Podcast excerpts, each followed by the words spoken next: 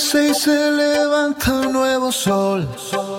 La luz de la esperanza, el amor que todo vence. Quítate los miedos, deja ya ese temor. Lo más bello que tenemos es nuestra libertad.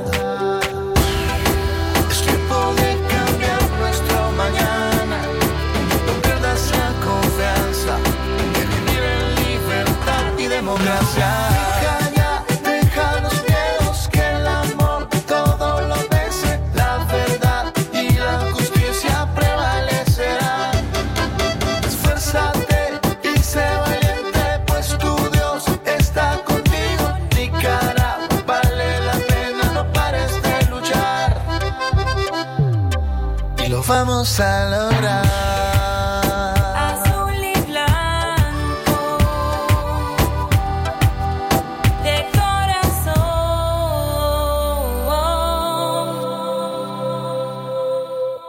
Centro Noticias, Centro Noticias, Centro Noticias.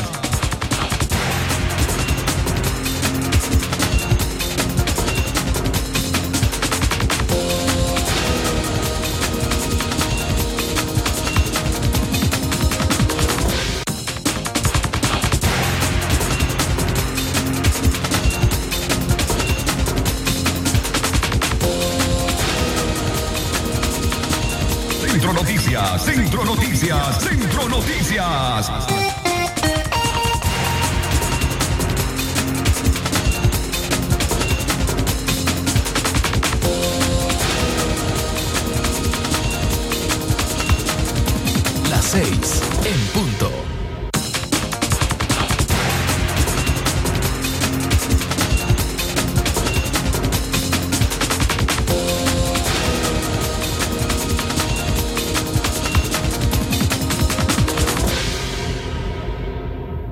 Centro Noticias, Centro Noticias, Centro Noticias.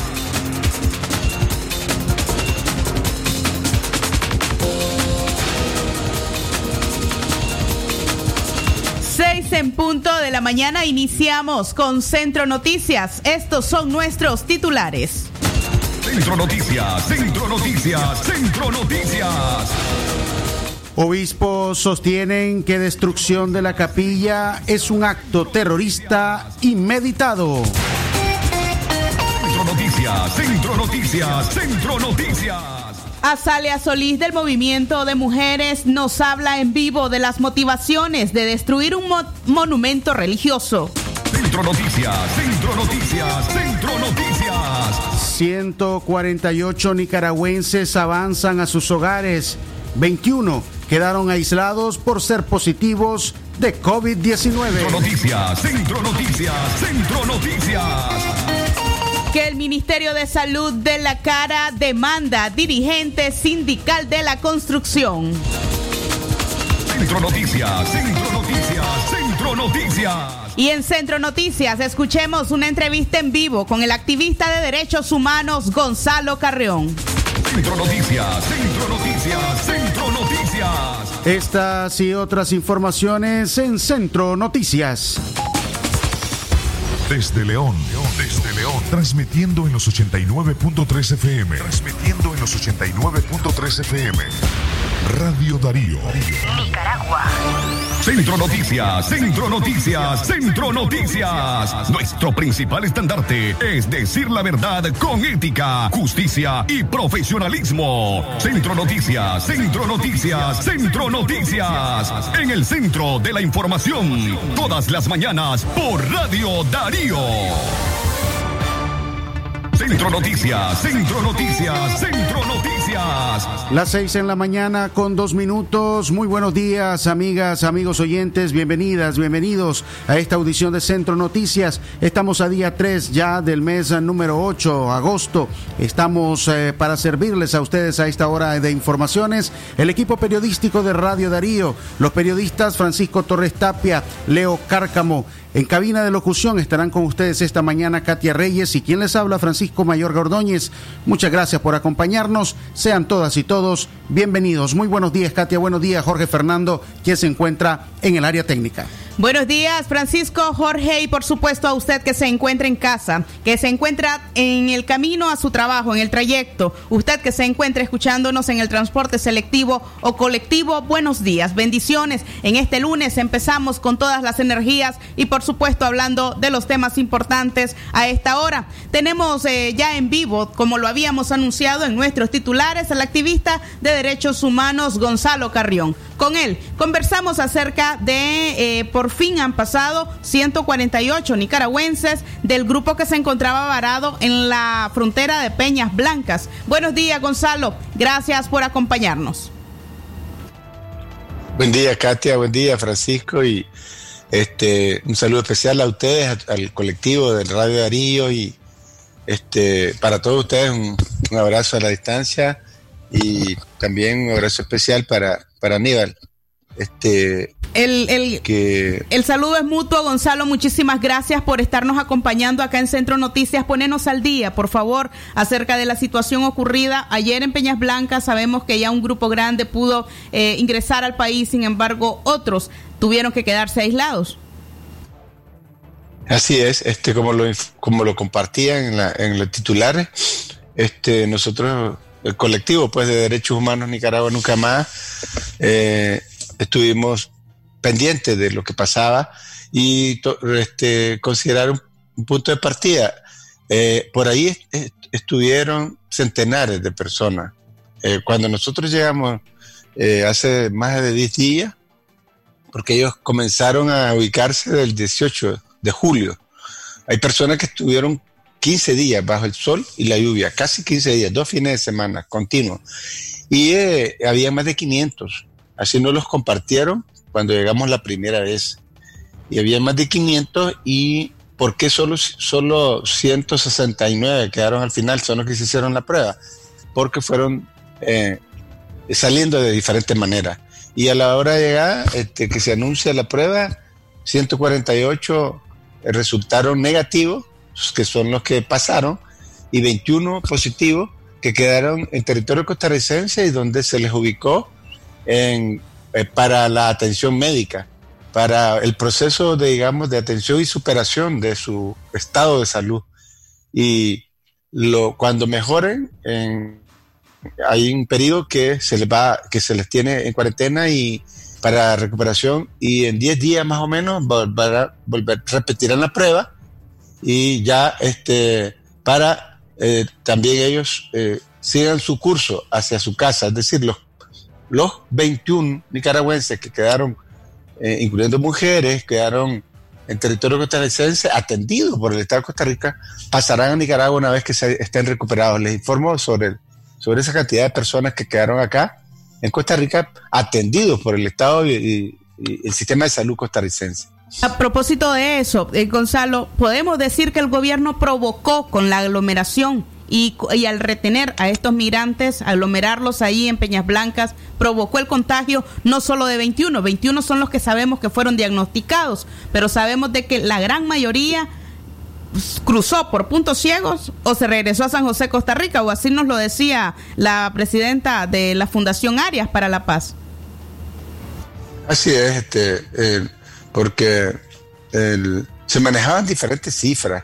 Por eso les comparto que cuando llegamos nos dijeron que habían 564 personas, que habían niños, mujeres, ancianos, y nosotros percibimos que eran este, mm, eh, juventud, bastante jóvenes, muchas mujeres, este, y que eh, en la medida que iba pasando el tiempo, iba eh, el clima, si nosotros solo compartimos algunas horas de sol, todavía ayer, y, y regresamos quemados, ¿cómo se imaginarán este, semanas enteras bajo el sol y la lluvia? Es decir, eh, te carboniza ese clima ahí en frontera.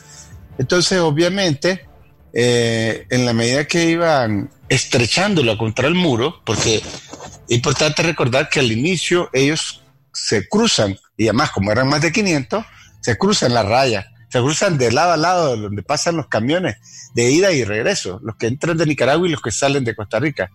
Eh, ellos se cruzan y nosotros todavía llegamos y, los vimos así, eh, cruz, cruzados. Y entonces se interrumpió el, el tránsito, el tránsito de la, del, del comercio, diríamos, la mercadería. Pero ya el, el, el viernes eh, comenzó a haber dificultades y, y- y el sábado nosotros ya los encontramos, el sábado, hace dos fines de semana, contra el muro. Un muro que está del lado nicaragüense, a lo largo, en, como, como perimetral, de, que también do- donde están las instalaciones de migración. Y te puedes imaginar, eh, se pueden imaginar los, los, los- que nos ven, los que nos escuchan, que eh, cómo se puede estar ubicados centenares de personas como casi arrinconados contra el muro, a lo largo del muro. Y entonces eh, es arrinconado y arrinconado por los antimotines. Y en ese sofoque, en ese sofoque de, de la represión y el clima, que no se podía ni bañar, y un inodoro, un peste de simulacro de inodoro, de, perdón, de servicio, que es, es elegante decir servicio, servicio higiénico. Entonces, en esas terribles condiciones, asustados por el clima y la represión, y la imposibilidad o el imaginario que no los dejan pasar, fueron alentados por esas condiciones de pasar irregularmente. Muchos lo hicieron. Nosotros supimos de jóvenes, personas, que nos avisaron a través de colegas, eh, este, con llamadas, diciéndole, informando, compartiendo. Eh, nos venimos 10 y ya llegamos, estamos en nuestras casas en Nicaragua. Con aquella tensión, te puedes imaginar. Otros los encontramos del lado costarricense en migración, con el área costarricense, y nos contaron este, que en la madrugada del sábado antepasado, eh, creo como 24 de, de- de julio, ¿no? Porque ayer, ayer fue domingo 2 de agosto. Entonces, en la, en la madrugada del sábado anterior, eh, se habían cruzado de más de 100 que habían del lado costarricense, estoy hablando, de- del lado costarricense. Ahí ya no pudieron pasar otras personas a la raya. Entonces, el Estado de Costa Rica ya no les permitió que siguieran, digamos, aglomerados, porque Nicaragua tenía esa cerrazón. Entonces, nosotros recuerdo que habían, habíamos visto un poco más de 100 personas el viernes anterior. Cuando llegamos el sábado, 25 de julio, lo recuerdo, eh, había menos de 20. Y entonces nosotros preguntábamos qué pasó con, con la mayoría de los que estaban acá, que estaban en el lado costarricense. Se fueron en, en la madrugada del sábado 25 de julio, una, dos, tres de la mañana. Mucho no se supo qué pasó. Mucho no se supo qué pasó. Algunos nos contaron, algunos dieron testimonio, nos agarró el ejército, que ahí estaban de retorno, jóvenes, nos agarró el ejército y nos, y nos expulsó, estando en el territorio ya nicaragüense, y nos expulsaron. Eh, entonces, y otras hablaban de un grupo de 13 personas, tres regresaron, no supieron, no supieron de 10, hablaban de asaltos en la zona. O sea, se fueron así eh, con alto riesgo. O sea, nosotros decimos, si la crueldad en, eso, en esa temperatura, en esos climas terribles que, que sufrieron en el mero asfalto, no fue suficiente como para mandarlos, forzarlos a irse irregularmente. Nefasto. Eso es nefasto, porque nosotros incluso ah, había familias que tenían con niños. O sea, vos te imaginas eh, cuando ya está en- en- con tu forma de cruzar eh, regularmente en frontera, te liente para irte. Y habían uno, como iban de regreso así, hacia Nicaragua, con una, con con unas maletas grandes, grandes, porque iban de regreso a Nicaragua. Y así, todas enlodadas, porque, porque las venían arrastrando de regreso.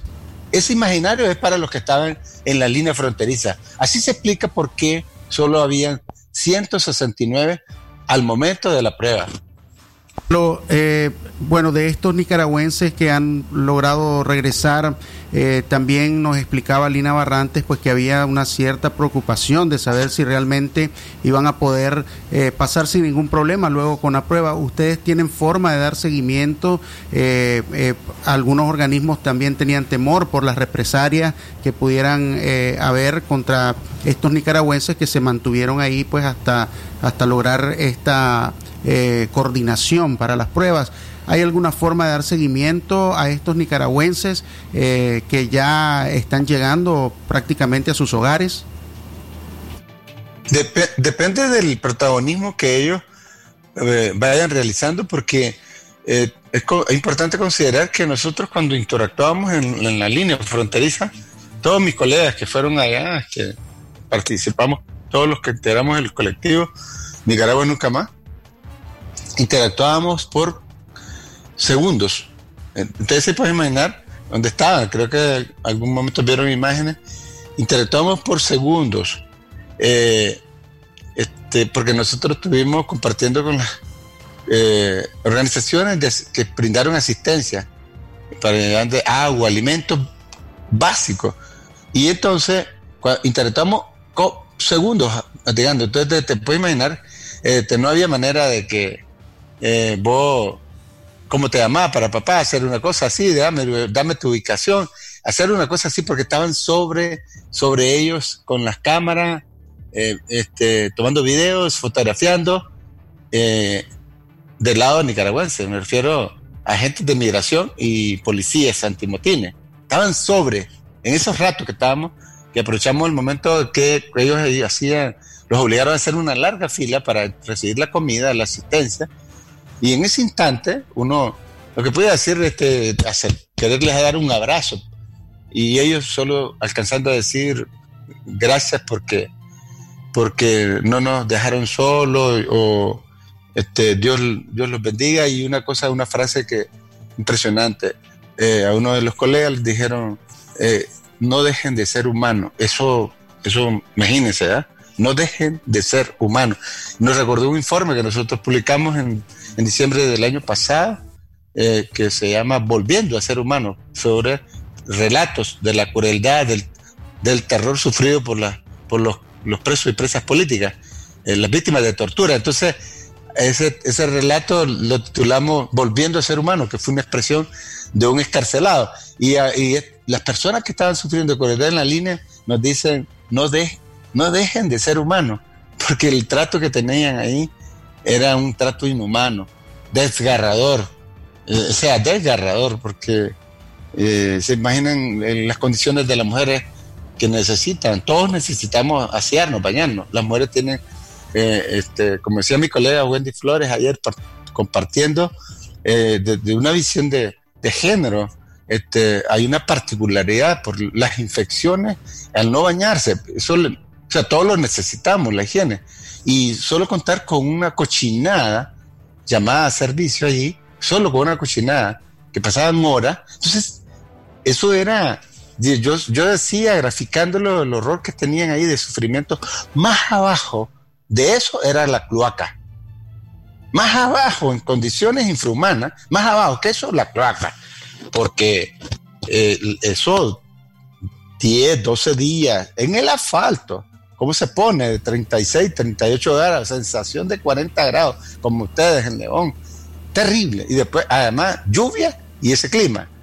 ¿Se puede imaginar? Y entonces ellos fueron armando unas champitas, donde las vieron, se las arrimaron contra el muro ese que tiene una serpentina, y las fueron arrimando y estaban a lo largo. Nunca los pudimos contar, pero hubo un momento en que sí pues, se- sentimos la sensación de más de 400 personas por la entrega de los kits que les llevaba la gente del servicio de suita, Sendero, la Iglesia Luterana, y se sumaron organizaciones, eh, organizaciones médicas de nicaragüenses que están acá y estudiantes de medicina que están acá en el exilio, eh, jóvenes del movimiento juvenil acá, están organizados en Agen, se fueron expresando.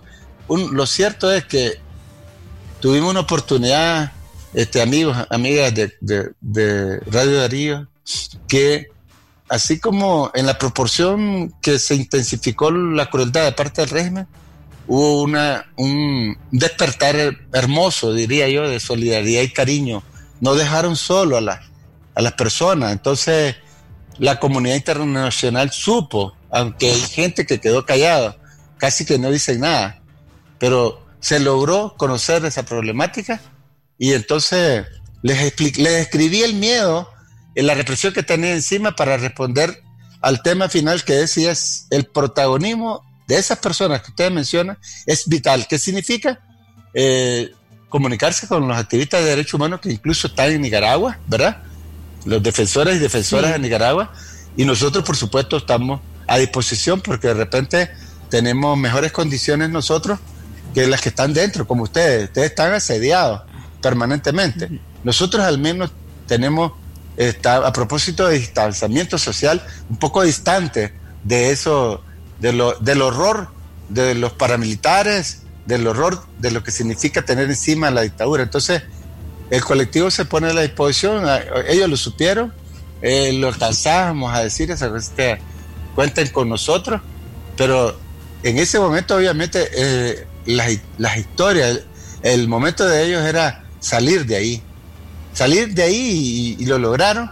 Yo creo que hay que destacar la resistencia de esa gente y reconocer de paso eh, la labor que hicieron pero, colegas de ustedes. Nosotros estuvimos acompañados en, en la jornada por Gerald Chávez, que al final de ayer todavía estaba con nosotros, viajó con nosotros, eh, que fue gravemente amenazado, como ustedes están amenazados en Radio Darío, y Lucía Pineda, y después este, estuvimos viendo que se sumaron otros colegas de Costa Rica y desde también que están y nicaragüenses haciendo un gran trabajo. Dando a conocer un, lo que gran estaba trabajo. pasando. Eh, yo eh, quisiera maximizar, gracias Gonzalo por la descripción que nos has dado y te pediría en el minuto que nos resta de esta entrevista si nos puedes decir cómo queda el gobierno de Nicaragua ante esta situación que se extendió por más, pues casi 13 días, que provoca además contagios. ¿Cómo queda en Nicaragua? Y de esta forma, pues estaríamos cerrando nuestra entrevista. Muy mal, muy mal. Este, solo este, en, en este minuto son más de 27 meses de sistemáticas y graves violaciones en Nicaragua. Muy mal.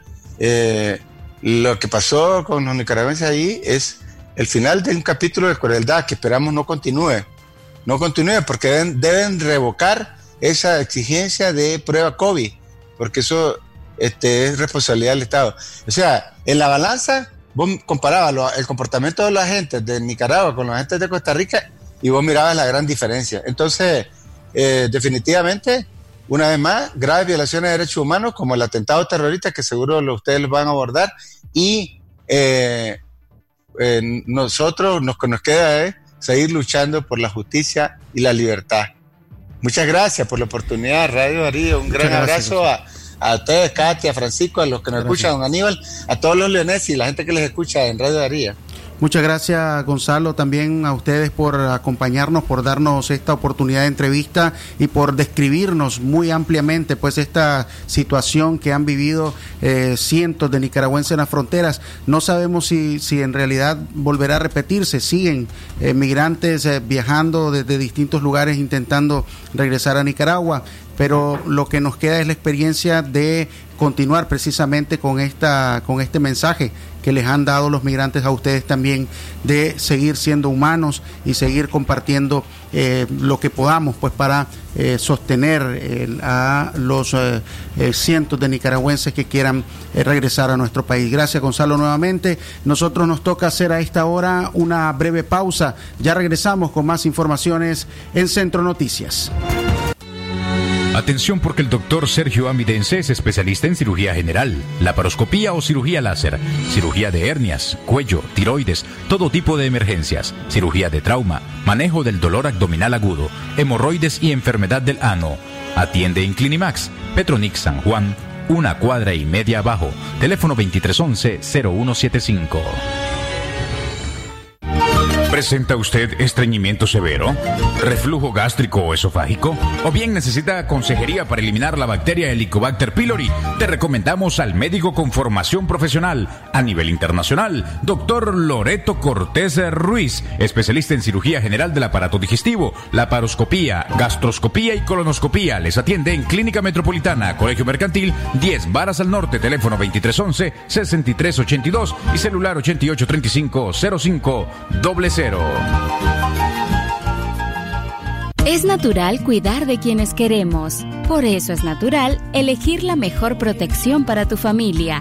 Con jabón solente antibacterial y su fórmula natural de extracto de yogur, mi piel y la de mi familia toman un baño de confianza, nutrición y frescura todos los días. Por eso, nuestra piel se ve y se siente saludable. Con jabón Solenti, sentir bienestar es natural. Distribuido por Echamorro Industrial. Es natural cuidar de quienes queremos. Por eso es natural elegir la mejor protección para tu familia. Con jabón Solenti antibacterial y su fórmula natural de extracto de yogur, mi piel y la de mi familia toman un baño de confianza, nutrición y frescura todos los días. Por eso, nuestra piel se ve y se siente saludable. Con jabón Solenti, sentir bienestar es natural. Distribuido por Echamorro Industrial.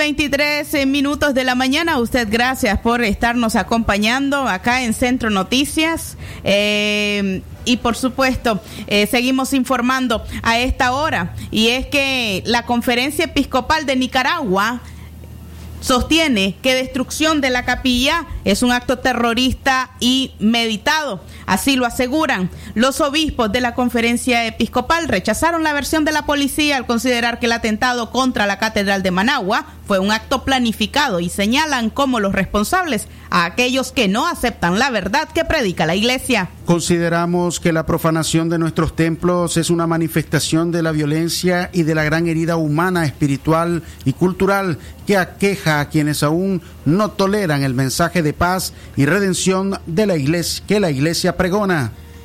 No obstante, recurrir a la violencia para callar su voz profética no significará que dejemos de animar a nuestro pueblo a seguir realizando la misión evangelizadora que Cristo nos confió, indican los jerarcas en un comunicado. Los líderes católicos sostienen que el ataque contra Jesús sacramentado y la antiquísima imagen de la sangre de Cristo en la Catedral de Managua, además, es un ataque a la propia historia e identidad nicaragüense.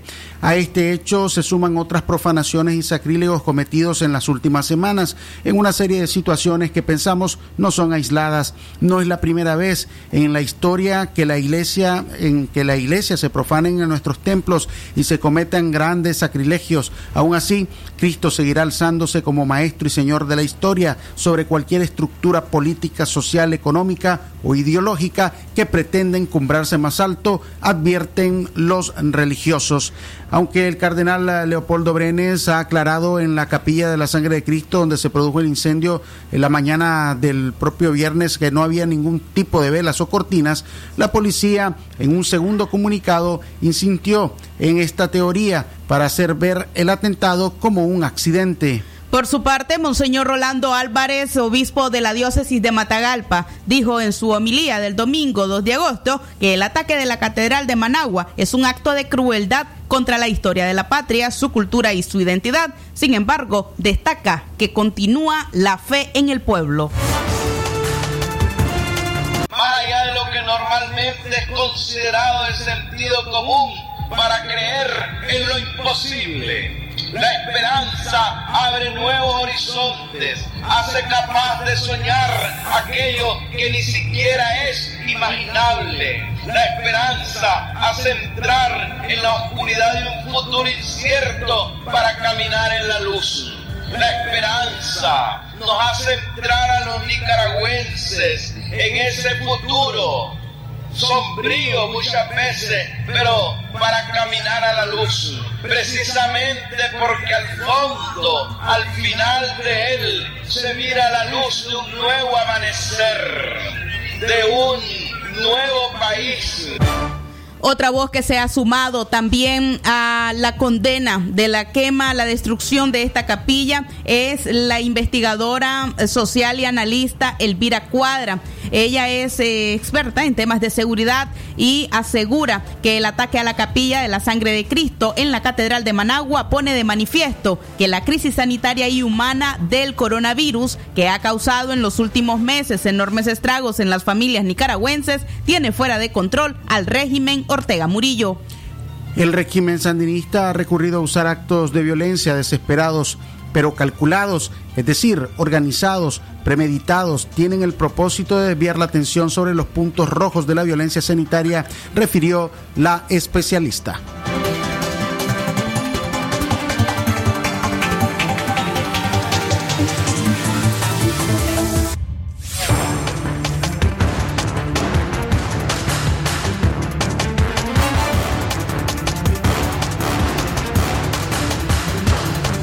Eh, desesperados pero calculados. Eh, ¿Qué quiere decir esto? Que no son gratuitos, son premeditados, están organizados y tienen el propósito de desviar la atención sobre los puntos rojos de la emergencia sanitaria que se niegan a atender.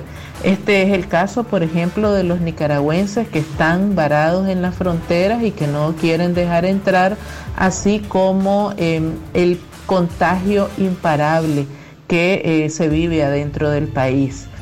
Los rasgos de estos actos desesperados son el incremento de la inseguridad, de la violencia, eh, la criminalidad eh, disfrazada de, de delincuencia común, el ataque y el asedio a los escarcelados y líderes sociales que hemos visto en los últimos días.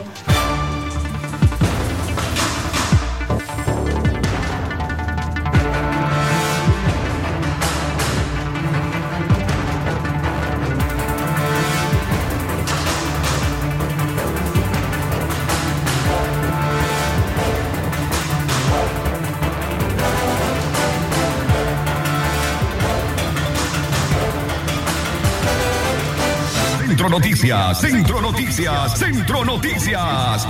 Y respecto a la destrucción de la capilla y la destrucción de la centenaria imagen de la sangre de Cristo, eh, tenemos ahora en vivo, eh, en línea telefónica, a la activista Azalea Solís, feminista, además, y miembro de la Alianza Cívica, con quien conversaremos respecto a las motivaciones que pudo haber con este atentado. Buenos días, eh, doña Salia, gracias por acompañarnos acá en Centro Noticias. Buenos días eh, a, la, a ustedes y a, la, a sus radioescuchas. Muchas gracias por esta entrevista. Sí, ¿qué podemos decir de nuevo? Hoy, ya en frío, porque han pasado eh, tres, tres, cuatro días desde el atentado de la capilla. ¿Qué podemos decir en frío respecto a este atentado eh, a quién se lo podemos atribuir, qué podemos decir acerca de lo que ha dicho la policía, eh, ¿qué, se, nos puede compartir al respecto. Mire, este, esto es una, un acto infame de la dictadura. No no puede caber la menor duda que la dictadura está, como muy bien lo ha planteado Elvira Cuadra, en una situación desesperada. ¿verdad? Es eh, un acto terrorista, como lo eh, muy claramente lo planteó el, el cardenal Brenes. Creo que este es, un acto de, de, de, terror, es un acto para intimidar, es un acto también, eh, aparte de intimidar, para desviar la atención de los graves problemas que hay en el país, de la eh, irresponsabilidad en el manejo de la pandemia, de la infamia con la que están tratando los nicaragüenses que les impiden ingresar a su país cuando, o sea, eh, ningún país puede hacer semejante cosa, o sea, impedirle a un nicaragüense eh, entrar a Nicaragua, un acto infame y, y, y de lo más abusivo. O sea, estamos clarísimo que este es un gobierno que tiene, eh, y además con, la, con sus propias palabras, Recordemos el 19 de julio del año 2018, cuando Daniel Ortega desde la plaza llamó a los a la conferencia episcopal a los obispos de Nicaragua los llamó golpistas y todo lo que han hecho a lo largo de todo este tiempo, ¿verdad? El, recordemos la amenaza eh, que había que tuvo que irse del país Monseñor Silvio Báez y todos y todos los actos que están este, ocurriendo todos los días eh, hemos estado conociendo de distintas parroquias de distintos templos religiosos que están siendo eh, afectados y la policía bueno yo ¿Qué, ¿qué, le puedo decir de la policía? La policía es cómplice. La policía este, no está por la seguridad y el bienestar de los nicaragüenses. La policía está siendo un instrumento feroz de la represión y del asedio contra la ciudadanía. Eso es, o sea, y, y es una organización cómplice de lo que está pasando. O sea, ¿ustedes creen que podrá la policía tener una, una buena investigación? Lo dudo completamente. Eh, doña Saria, ¿cómo queda el panorama para, para esta eh, oposición organizándose en, este, en la coalición? Es decir, esto decía, también conversábamos con Tijerino, es una muestra, con Edgar Tijerino del fin de semana, y él nos decía también, esto es una muestra de que lejos de plantearse cambios positivos para el país, el, el gobierno puede estar cerrando más bien eh, o de, las posibilidades de ofrecer un cambio bueno, en cualquier terreno, pues ni en lo, ni en lo político ni, ni, ni en lo social, pues entonces, eh, ¿cómo, ¿cómo se replantea desde esta coalición, podría replantearse este, este panorama, pues que estamos viendo eh, reflejado en este acto ocurrido el, el pasado viernes? Sí, yo creo que que por supuesto que ellos este, eh, van a tratar de impedir a toda costa que podamos tener elecciones libres. Eso es clarísimo. Ellos eh, van a tratar de que hayan elecciones en las que no, no se rife el poder, como dirían, como se decía en otros tiempos, ¿verdad? Por supuesto, yo creo que esto nos obliga muchísimo más a toda la ciudadanía nicaragüense eh, a, ver, a ver este hecho como un factor de unidad. Miren, miren qué eh, cuestión más importante ha pasado en estos días. Ha, habido un rechazo unánime de la comunidad internacional, ha habido un rechazo unánime de la comunidad a, nivel del país. O sea, eh, personas adventistas, evangélicos, eh, pentecostales, gente no creyente, eh, decir, gente de todo, de todo el espectro nacional se ha pronunciado en contra de este acto terrorista. O sea, es, decir, este acto, eh, este acto podemos verlo como un elemento eh, unificatorio del rechazo a la dictadura de parte de la ciudadanía nicaragüense. Y creo que efectivamente tenemos que tener eh, muchísimo cuidado con eso que usted eh, ha planteado, porque por supuesto que la dictadura eh, está queriendo atemorizarnos, está queriendo impedir que reclamemos y exijamos apertura democrática y exigir apertura para poder elegir. Por supuesto que eso eh, también es un elemento que tenemos que tener en consideración y que debe motivarnos para unificarnos independientemente de cómo pensemos, cómo creamos, de dónde provengamos. El único requisito es acabar con la dictadura. Eh, hay mucha noticia falsa al respecto. ¿Qué nos puede decir de esto? Y por supuesto del rol de la policía que ha jugado. ¿Ustedes tienen una, alguna hipótesis? No solamente decir de si es el gobierno el que fraguó esto, sino de dónde viene este atentado, quién lo orienta, cómo orientan a ejecutarlo. ¿Tienen ustedes alguna hipótesis al respecto? No, no, no, yo no podría decir ninguna hipótesis de, qué persona en particular y todo lo demás. Lo que sí podemos afirmar es que esto obedece a la forma en que la dictadura actúa, señalando a los nicaragüenses eh, viviendo en el mundo al revés. miramos eh, los actos que ellos cometen, los delitos que ellos cometen, no hay ni una sola persona procesada ni condenada por ninguno de, los delitos de lesa humanidad que se han cometido en el país. Sin embargo, tenemos personas condenadas, ¿por qué? Por pensar diferente. ¿Verdad? Eso lo tenemos que recordar siempre presente. Tenemos más de 90 personas todavía como presos políticos simplemente porque han reclamado derechos, mientras todos los criminales todos los paramilitares están, andan ahí libremente. ¿Verdad? Entonces, ahí más que hipótesis, hay que ver esa realidad. La realidad de que este es un gobierno dictatorial, violador de derechos humanos, que ha cometido delitos de lesa humanidad y que promueve la impunidad y la corrupción y que no castiga ninguno de esos actos. Porque desde la cúspide del gobierno hasta a toda la gente que ellos han reclutado y han convertido en paramilitares, están ahí, andan libremente y nadie, absolutamente nadie, está siendo procesado por esos delitos. Muchísimas gracias, eh, Azalia, Solís, eh, miembro del Movimiento Autónomo de Mujeres, además eh, también miembro de la Alianza Cívica y por supuesto de la Coalición Nacional, refiriéndose en este momento a la eh, situación de la destrucción de la catedral y de una imagen centenaria que por supuesto eh, está siendo lamentado por el resto de los nicaragüenses. Muchísimas gracias, Azalia. Azalia, disculpe, no quería cerrar esta entrevista. Eh, fin de semana eh, hay un nuevo femicidio seguido de suicidio, eh, una situación que sigue incrementándose en medio de la pandemia del COVID-19.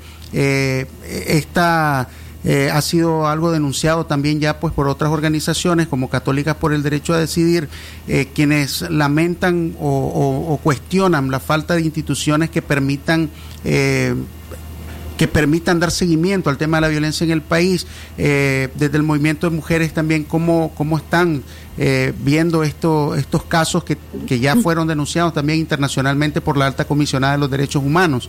Eh, un fin de semana que aumenta pues esta estadística en el país mucho más que el año pasado. Así es, mira, nosotros entramos a abril del 2018 con unos déficits enormes en lo que se trata de prevenir y erradicar la violencia contra las mujeres. El, el 2000, el- las circunstancias que se han derivado después del 2018 más bien han incrementado el nivel de inseguridad, ¿verdad? Porque lo que prevalece con muchísima mayor fuerza ahora es la impunidad. Pero en los últimos tiempos, este año, con la entrada de la pandemia y, digamos, la necesidad que hay de eh, tener aislamiento social, ha colocado a las mujeres en una situación de muchísima mayor vulnerabilidad porque están teniendo que convivir permanentemente con, eh, eh, con las personas que las violentan. Ustedes saben, el lugar más peligroso para las mujeres, para las niñas, es su casa. ¿verdad? Porque en, la, en la mayor parte de los delitos eh, sexuales contra las niñas y las adolescentes se cometen eh, eh, por personas ligadas a su, a su propia familia. Y igualmente pasa en el caso de la, del maltrato, la violencia física eh, este, contra las mujeres y la, y la situación de que crea mayor vulnera- vulnerabilidad y por supuesto el tema de los femicidios que aumenta porque eh, no solamente es, es- es la situación, sino por el sentido de impunidad y de que la policía no está trabajando. La policía lo que está haciendo es reprimiendo, no, no eh, haciendo acciones para garantizar la libertad de la ciudadanía, sino para reprimirla. Ese- esa es una realidad. Muchas gracias, a- Salea Solís. Gracias por estas últimas palabras también en relación pues a este tema. Eh, esperamos nuevamente tenerla próximamente con nosotros también eh, brindándonos pues sus eh, declaraciones. Eh, nosotros a las 6 de la mañana con 40 minutos haremos una breve pausa. Regresamos con más informaciones en Centro Noticias. Si a la calle tú vas a salir, el contagio hay que prevenir. Ya todos lo sabemos, distancia metro y medio, el virus se detiene así. Nuestra familia hay que cuidar, asumamos responsabilidad. Lavémonos las manos, cubrámonos la boca, así podemos ayudar. Quédate en casa, Vamos Nicaragua, todos unidos. quédate en casa, Disfruta tu familia, convive con tus hijos. quédate en casa, Ganemos la batalla, todos unidos. quédate en casa, Venceremos este virus nos unimos por tu familia. Quédate en casa. Un mensaje de Radio Darío. Si a la calle tú vas a salir.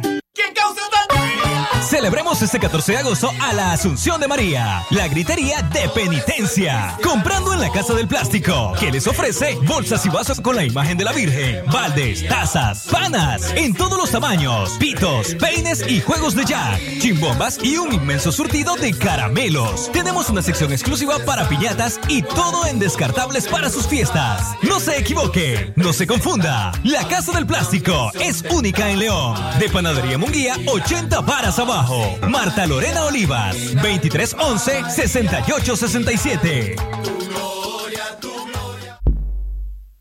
Ya no queremos cerrar los ojos y escondernos para esquivar los insultos. Los golpes. Las maldiciones. No queremos que nos traten con desprecio. Lesbianas, bisexuales, homosexuales, transgéneras e intersexuales. Somos personas con dignidad y derechos. La democracia se construye con inclusión y sin violencia. Queremos vivir en una Nicaragua libre de violencia y discriminación. Este es un mensaje del programa feminista La Corriente.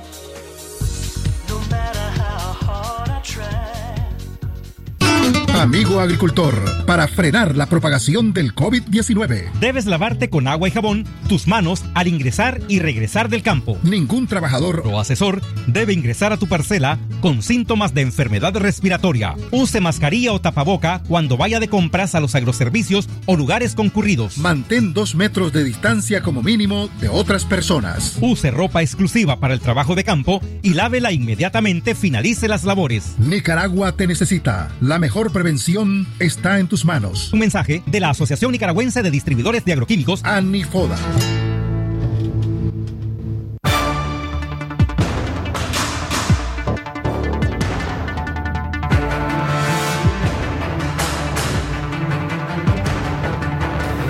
Las 6 y 43 minutos de la mañana seguimos informando en Centro Noticias. A usted, gracias por estar acompañándonos. Eh, hace pocos minutos finalizábamos una entrevista con Azalia Solís respecto a lo que piensa la Alianza Cívica, los miembros de la Coalición Nacional también ante esta la destrucción que ha causado condena nacional e internacionalmente por parte eh, de diferentes sectores. Queremos mencionar que hay diferentes organismos también internacionales que se están se están eh, pronunciando respecto a la destrucción de esta capilla, entre ellos Freedom Coalition, Nicaragua Freedom Coalition eh, se suma a la condena global ante los actos terroristas que este 31 de julio destruyeron la venerada e histórica imagen de la sangre de Cristo en la Catedral de Managua. Al condenar este ataque, reiteramos nuestra solidaridad con las familias nicaragüenses y en particular expresamos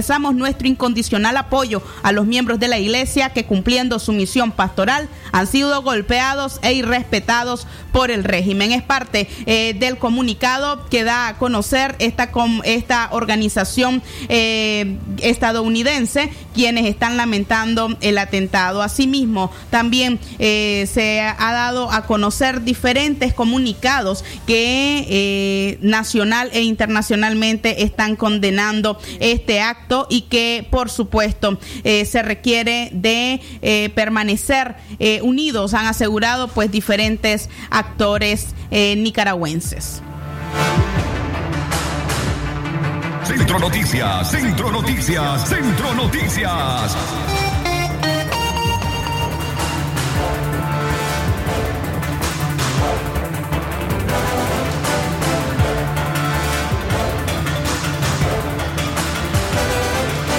En la mañana, a las 6:45 minutos, el tiempo para usted a esta hora de la tarde, ponemos a su disposición nuestras líneas telefónicas en cabina, el 2311-2779 y también el 5800-5002. Para usted que nos acompaña y desea suscribirse a nuestras alertas informativas, basta con enviar la palabra noticia al 5733 0692 a través de Radio Darío 89.3 FM, calidad que se escucha. Centro Noticias, Centro Noticias, Centro Noticias.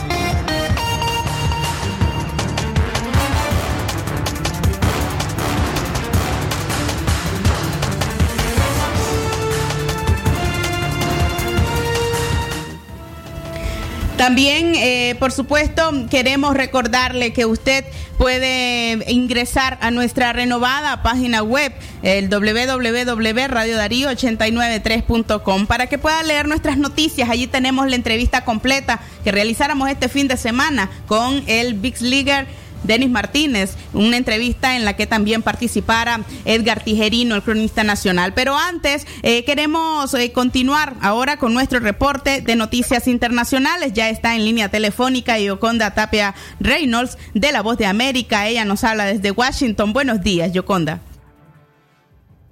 ¿Qué tal, Katia? Muy buenos días. Saludos para todos ustedes, amigos oyentes. Estamos con los ojos puestos en Isaías, esta tormenta tropical que a esta hora podría eh, ya empezar a convertirse nuevamente en un huracán categoría 1.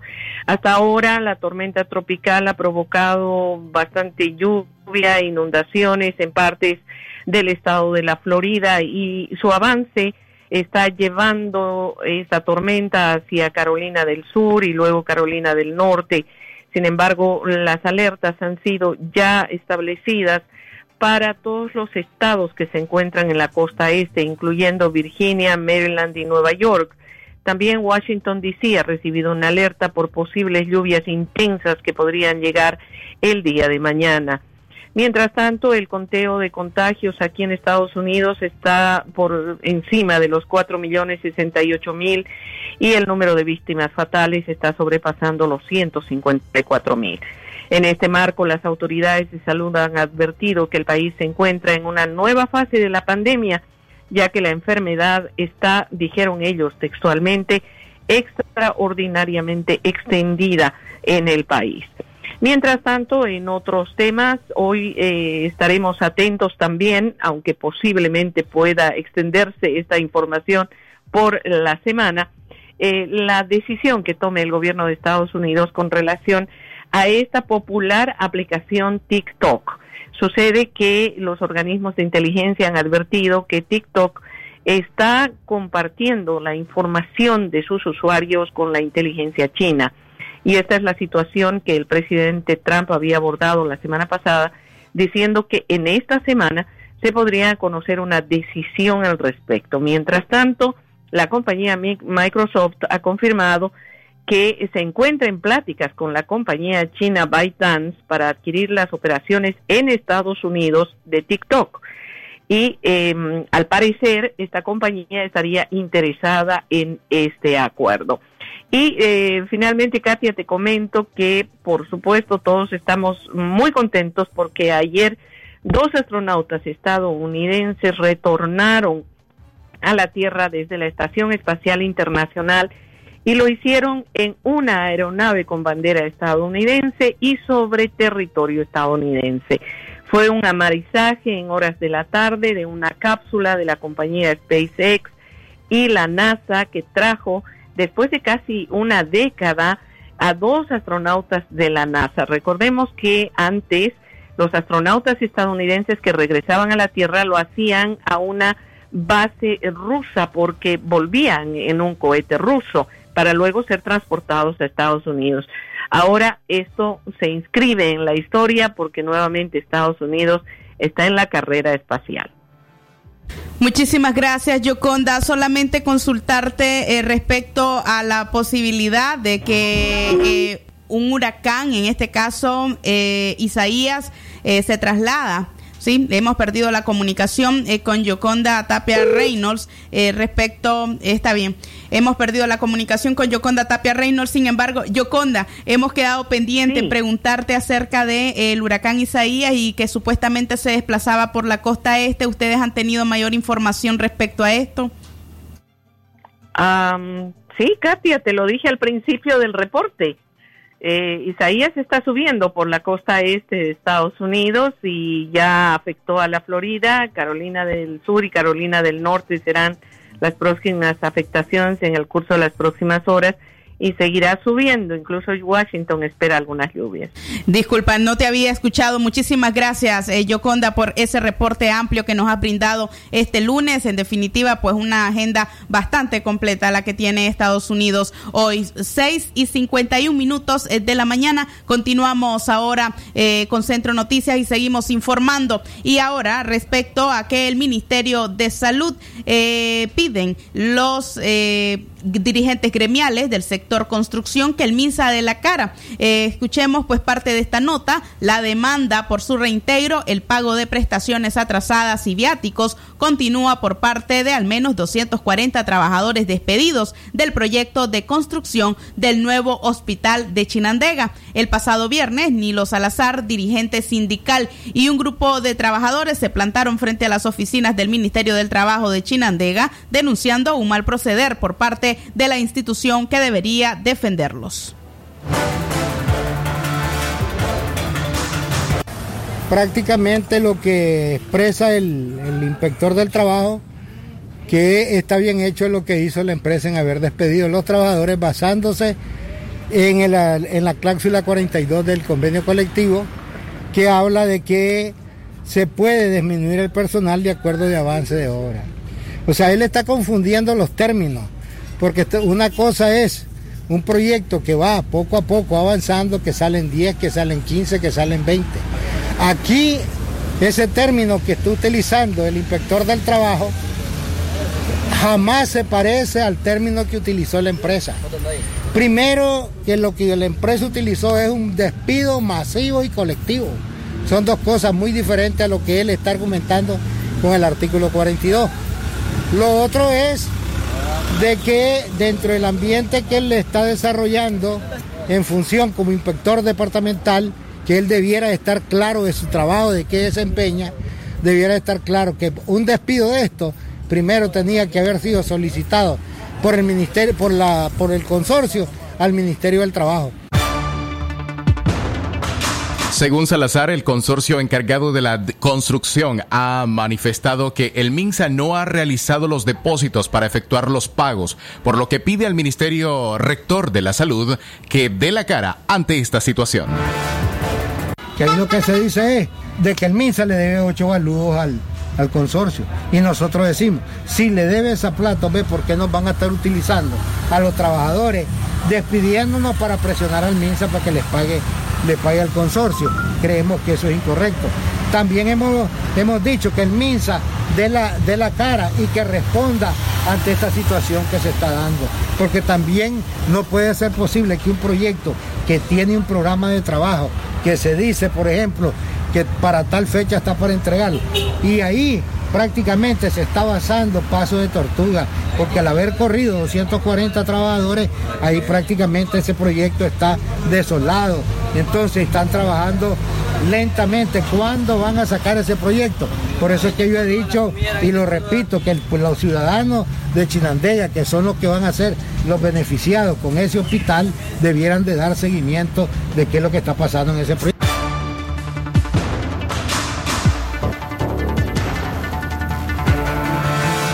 El plantel de la construcción del hospital se encuentra casi vacío. Los pocos trabajadores que permanecen en el lugar ahora tienen que asumir otras tareas por el mismo salario, lo que según el dirigente de la construcción representa otra violación a los derechos de los trabajadores.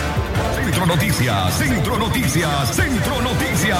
6 y 55 minutos de la mañana continuamos informando en Centro Noticias y es que la policía imputa a testigo confirmación del atomizador de alcohol. La policía insistió el sábado en su teoría del atomizador con alcohol causante de la combustión en la capilla de la sangre de Cristo, que deja entrever su intención de concluir que fue un hecho accidental y no un atentado terrorista. Para ello menciona como testigo a Xiomara de Jesús Castro, a quien la mañana de este sábado, oficial de esa institución, la sacaron de forma violenta de la Catedral de Managua. En un comunicado, la conferencia episcopal Saint rechaza el acto violento y extremista propio de una acción terrorista y premeditado y planificado para ofender gravemente nuestra fe en Jesucristo Redentor y la propia historia e identidad nicaragüense.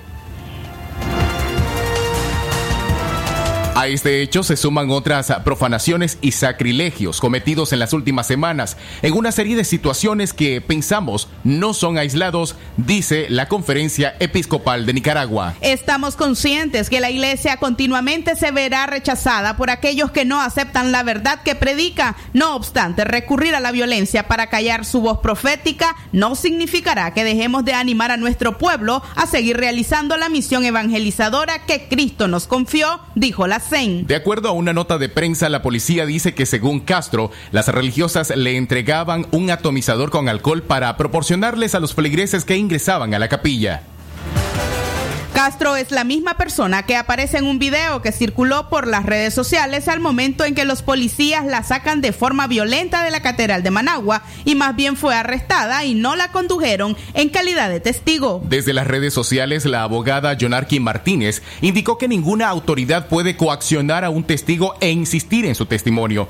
Esto es un delito. Esa prueba es ilegal, dijo Martínez, quien apuntó hay un exceso de las fuerzas públicas, hay contaminación de la escena del crimen, violación en los procesos. Igualmente, el abogado de defensores del pueblo, Julio Montenegro, refirió que al testigo se le trata con aprecio. En estos casos, las autoridades lo que deben hacer es citar a las personas para que lleguen. Llevar a la testigo por la fuerza como si fuera una persona que más bien va a ser sindicada o procesada no es lo conveniente, porque eso puede generar temor en la persona y así una persona no declara bien. Debe ser por su libre y espontánea voluntad.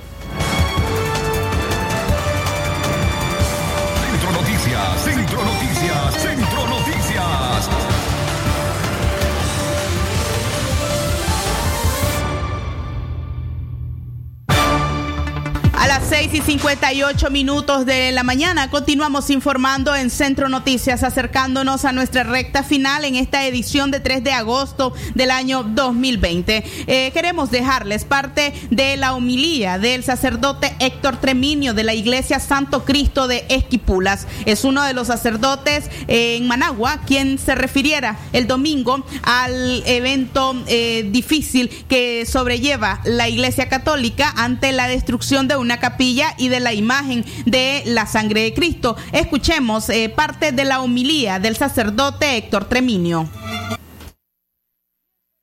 Y ese rostro puede estar calcinado, pueden desbaratar nuestros sagrarios, pueden quemar todos nuestros templos, pero nuestra fe siempre estará en ese Dios invisible que hizo el cielo y la tierra. ¡Viva Jesús sacramentado! La fe nadie te la arrebata. La fe tiene que ser cada día, aunque probada, pero más fuerte. Se construyen grandes edificios aquí que valen 30 mil, 34 millones y el pueblo con hambre, el pueblo sediento de pan. Pero no importa cuánto despilfarra el Estado por su ideología y el pueblo no tiene ni medicina en los hospitales. ¿Cómo es posible que una persona que entra y diga por los pobres y los pobres hoy son los mayores capitalistas de nuestro país y el pueblo sigue teniendo hambre? ¿Acaso no eran los que iban a velar por los pobres? Y hoy son los que se mueven en carros que valen 240 mil dólares. Era parte de la homilía, un firme mensaje de este sacerdote respecto a los últimos acontecimientos que afectan a la Iglesia Católica y que por supuesto el, ya la diócesis de Managua, la arquidiócesis de Managua se ha eh, pronunciado al respecto. A usted, eh, gracias por haber estado en sintonía de Centro Noticias. Estamos llegando al final de esta edición. Nos despedimos el equipo de prensa que hace posible este noticiero, el periodista Francisco Torres Tapia, Leo Cárcamo Herrera, hoy en cabina Francisco Mayorga Ordóñez y su servidora Katia Reyes con la dirección técnica de Jorge Fernando Vallejos. Que tengan ustedes una excelente mañana y nos encontramos, nos encontramos en punto de las 12 y 30 eh, minutos para informarnos con libre expresión. Centro Noticias, Centro Noticias, Centro Noticias. Nuestro principal estandarte es decir la verdad con ética, justicia y profesionalismo. Centro Noticias, Centro Noticias, Centro Noticias. En el centro de la información, todas las mañanas por Radio Darío. Sistema Informativo Darío Noticias. Vamos a continuar con la información porque la Darío Noticias, la manera más eficiente de informarte. 893, calidad que se escucha. Darío Noticias.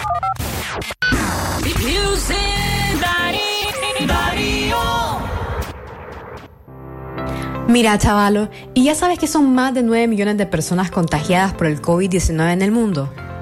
Ya no solo hablamos de contagios, sino también de familias afectadas. Pues sí, pero ¿qué podemos hacer nosotros como jóvenes para seguir haciéndole frente a esta pandemia?